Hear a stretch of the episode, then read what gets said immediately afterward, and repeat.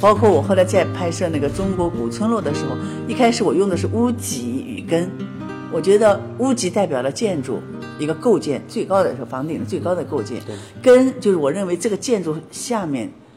深深的潜藏的文化之根。嗯，很很有诗意。对，然后我也通过屋脊与根来回答了我当时走进这个村落之后的一个问题，就是说我们在五六百年的时间里，我们经历的很多是吧？一个是朝代的更替，另外是百年之内我们是受尽了世界这个这个战乱的侵侵略的这个屈辱，内部也是战乱不断。那么这就是五六百年的历史和近百年的历史，特特别是太平天国之后的，后来又是鸦片战争啊这一段时间。但是这个村为什么还能保存的那么纯净？尽管文化大革命也有一些痕迹，有一些雕镂镌刻被砍了一下。后来我们在古村落遍地看到的都是这样的一种保护方式，他们或者是用水泥把它糊到墙上，把这些东西掩没在背后了。等到有一天可以让它重见光明的时候，他又把这个水泥给它撬掉了这。村民还是比我们更有智对慧。，没没错，所以这这个就是八九年这个这个时候，我我发现了这个以后，我觉得很吃惊，因为我下过乡，就是初中、高中在上海是下乡的，然后呢，六八年的时候又知青一片红，我们六八年的一片红，那是真正的下乡，叫插队落户了，成为村民了，户口都走了。那么，但是在这，我是从上海越过长江，再从长江那跨过那个大海，就是大从大连上的轮船，再从轮船再到了这个乡下，这一路上去我看到的乡村都不是我今天突然发现的这个岳阳县境内的一个村落，因为那个村确实太震撼了，它它扑面而来的是一种习习的如风，走进这个大屋是一个似曾相识而又一步一景、一步一景、步步是景的一种生活状态。再有它这个大屋的一个格局，我觉得特别有意思，它就像个迷宫。所以我想，我从来没有碰到过啊这这个村对哎对楼外楼，哎，然后当地也是当地把较大面积的房子建筑就叫做大屋，所以它这个张古英大屋是有十几栋，张武营的张古英是一个人名，是一个这个张氏村落的始祖，是洪明朝洪武年间从江西来到了这里扎根的。就一般都是成为一个地方的一个巨富，然后他才会有这么多的遗存，是吧？张谷英他们那个靠着什么资本建起来这些大大屋的话呢？我们也做过一些探究，但是他这个还真是，他既非做官，也非经商，他就是耕读世家。也有各种传说，说是曾经在这地方开山垦荒的时候，因为他来的时候不是现在这个局面，因为在这个张燕熙的这个日志当中写过这么一句话，就是幸亏得始祖古阴公披荆斩棘，不为筋骨疲惫，给我们后人创基立业，建起了这一片大屋，鸟葛云飞的大屋。这就是他的日志。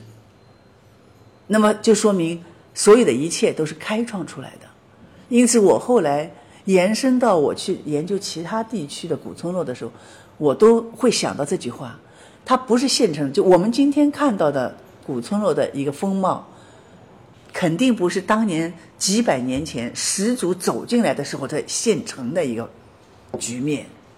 他们确确实实就是，当然我们的资源也让他们用了不少，山上有就地取材嘛，是吧？因地制宜，就地取材，上山砍伐。哎，张老师，我很我很想知道现在这个古张古营那个村落现在做成什么样了？张古英村由于是不是你们去之前也呃外人也不知道是吧？啊呃，应该说外人也知道，啊，但是不像你的电视一播，那这名声名声那是不一样的。啊、这这两个呃就我们我们开了一个就是研讨会的时候，我们就发布了，就开了一个会，这个会叫张古英村古建筑群考察报告考察报告会，当时还没有古村的这个概念。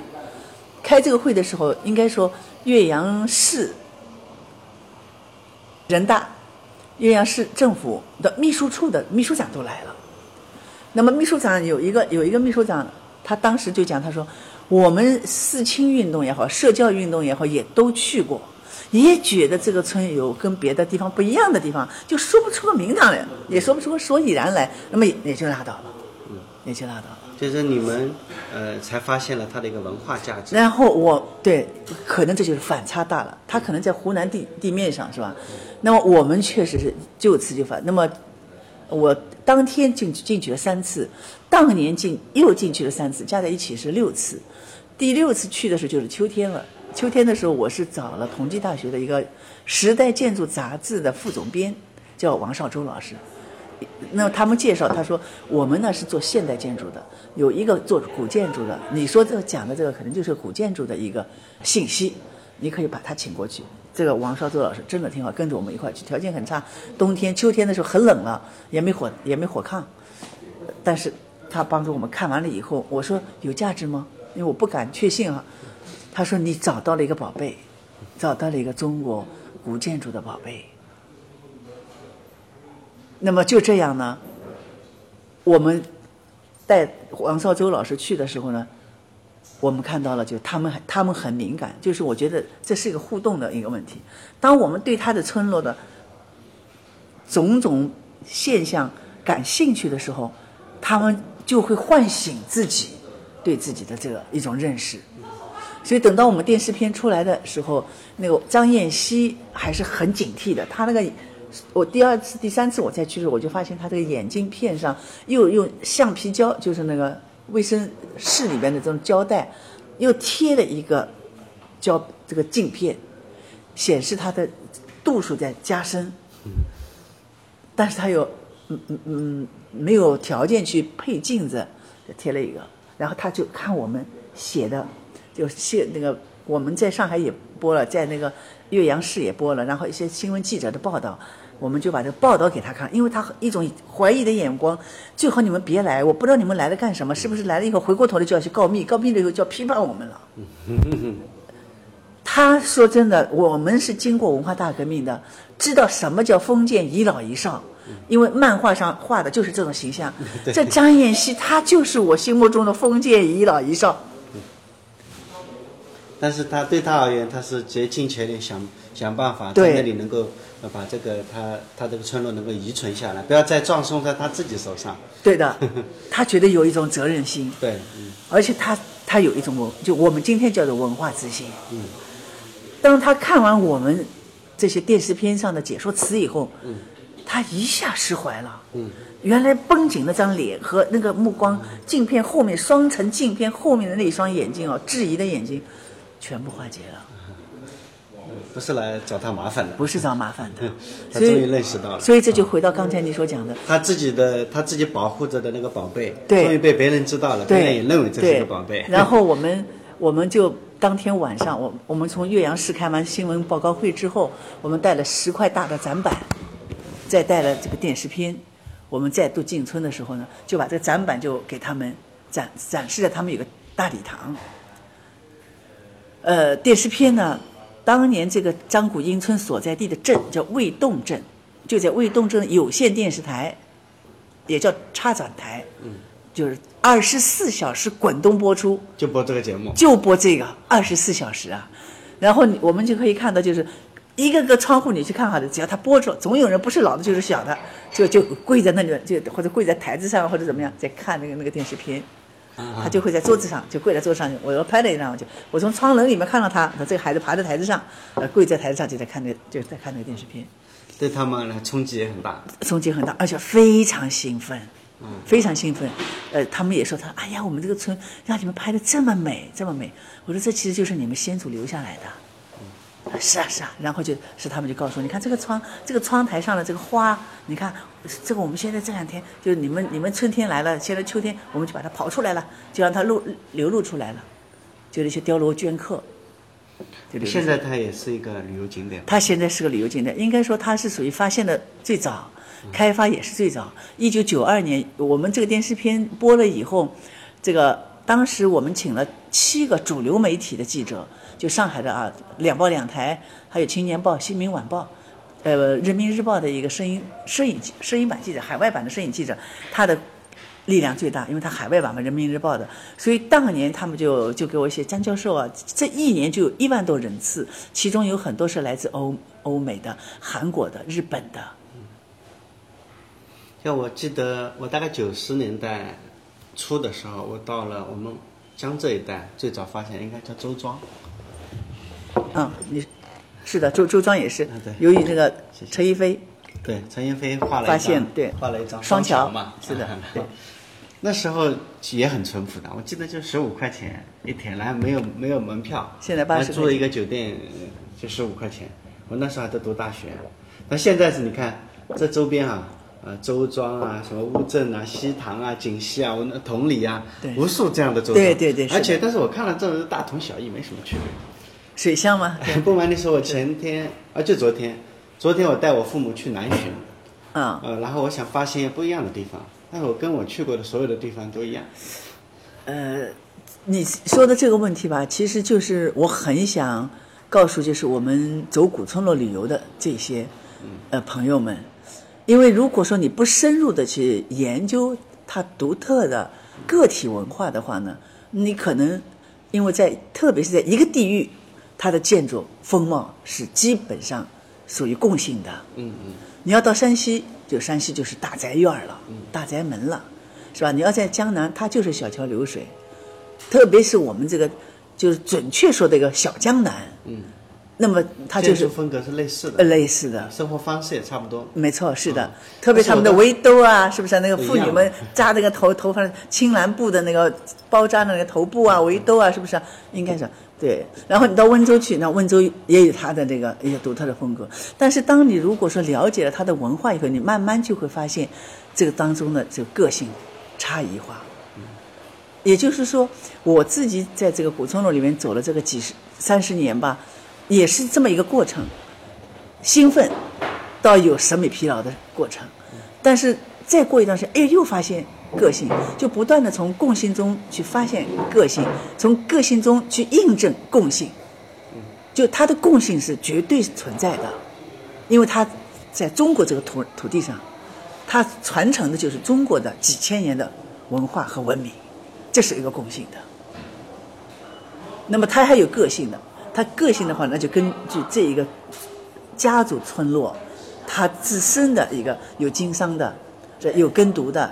有就是普通平民百姓，他用一种非常朴素的一种一种生活方式，嗯，是不一样的。你要到山西，那一看他就基本上都属于官宅。那么这个我们今天从历史上可以了解到，有一些都是地主，呃，这个那个皇帝封地的嘛，建功立业啦，或者说你你对朝廷有功啦，那么就给你分，或者说给了你多多多少白银，那么他就有条件回去去盖大院儿。那么江南的，呃，又是江南的，特别是我们大家知道，就是有一个谢灵运，他是属于这个喜欢爬山，呃，谢灵运爬山是吧？他就把这个整个永嘉地区，当年当年的永嘉地区是实际上就是温州一大片的，对，他就把那永嘉的山山水水就走过来以后，他写了大量的山水诗，嗯。所以他是中国山水诗的鼻祖他还有他还发明了中国最早的登山鞋啊，登山鞋。哦，对对 对，对，呃，这个我们还这么对对对，嗯，那么多的山水诗，嗯。这就是生活自然赋予它的，就把它不过也是啊，哎。我看到周庄的时候，很重要的一个景点就是看那个沈万三的。啊。沈万三他说是帮助明朝的那个朱元璋盖明长城嘛，据说有明长城有一半是他盖的。嗯。啊，所以可以了了解到他当时的那对没错些历史。对。嗯，对。然后我去这次去南行的时候，发现那边有一个巨富，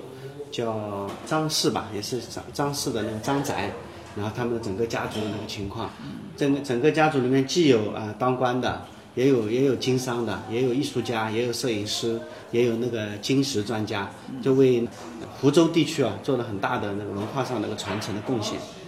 这个我觉得是跟别人不一样的地方。对是的不对的建筑其实我觉得差别不是对很大。对对对，所以就是说，呃，我们在做古村落保护的过程当中，我们总有一个理念，就是说应该让人留在村里边，对不该把人搬出有道理去，有道理是吧？你把人留在这边，人他就是个性化的。呃，同样是一个建筑，是不是？但是不同的人在这一个空间生存了那么几十年，甚至他的先祖一直到现在几百年，现在我看确实这些景点啊，我哎刚才说的这些景点里面都有，比如说张万、沈万山什么博物馆啊，都有没错什么什么是的。的博物馆，我觉对得这是一个对很好的。对对对要不然我们看完之后走马观花，呃对。什么都不知道。是的，只有有人，他才会有不同的气象。嗯，我现在还发现这样一种嗯。现象哈，张老师，就是我前几天发现，在成都有个地方，嗯。呃就是把一个呃古村，嗯。开发商花了很多钱吧，呃几几亿几亿的钱，嗯，把它开发成，呃就是各种各样这种，呃，建了很多老的楼吧，嗯嗯，呃花了很多很多钱，但后来现在变成一个空的，嗯，就空城了，嗯，呃，曾经搬过去做生意的那帮人全都搬走了，嗯，啊，然后大家都觉得很可惜，没错这是一个空城，嗯嗯，像像这一类现象的话呢，也不少，但它还是从绝对概念上来讲，它还是少数。所以我们觉得，事实上乡村目前还是存在的，并不是说呃都是这种状态。但是问题就是说，我们是否是否我们已经找到了一种最好的模式，让乡村能够持续的按照它自身原有的特征来发展自己。呃，刚才你所讲的这种现现象的话，它可能保护下来了一个村落的物质形态的东西，对。但是像你说的，没有人，但是对，但是或者说你也可以通过甚至原来的村民本来住在里面的，为了方便的开发商啊什么的，这个景点的开发商，那个就是统一招商啊，他们是叫他们搬走了，对 住在城里这这种情况有，而且也也不在少数。嗯。就开发商他如果说想进来，他看准了这个地方的话，他一定是有他的一个蓝图和算盘把这。些村民当做一对个累赘。对，呃，那我们也理解商家，他就觉得这个累还不是累的，麻烦多，因为一个人就有很多的心思，对对吧？白天一个心思，晚上就一个心思，合同刚签完，第二天说不定我就变卦了。那么作为一个村里边来讲，那肯定参差不齐，所以他想要这个村的时候，他肯定最好希望都不要原住民。嗯，所以这种情况，我们只能说，其实它是一种短视的我认为它这个我不认为这是对于就从中国乡村发展的角度来讲，它只能作为一种个案，它让这一个乡村变成一个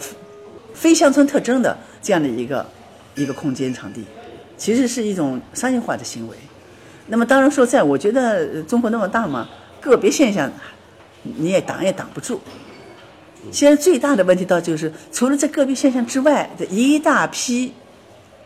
确实有点处在生存危机状态下的，没有活力的，也没有生机的，似乎也看不到远景的这些村落，我感觉其实是我们社会进步的一个沉重的包袱。